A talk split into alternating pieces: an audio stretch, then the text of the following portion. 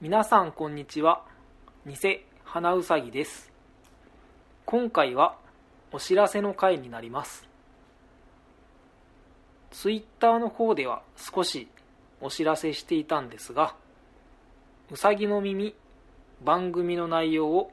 一部変更いたします。どのような変更が行われるかというと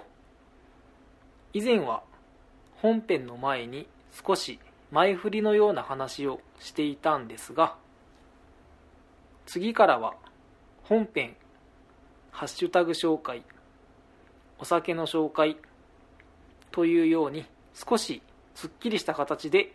お伝えしていこうかなと考えています。それからですねツイッターの方では次の次の回なので第9回目から変更した内容でお伝えしていきますとお話ししていたんですが第8回目を収録して編集していたんですけど内容が個人的に納得いかなかったので収録を別の内容で新しく撮り直すので第8回目から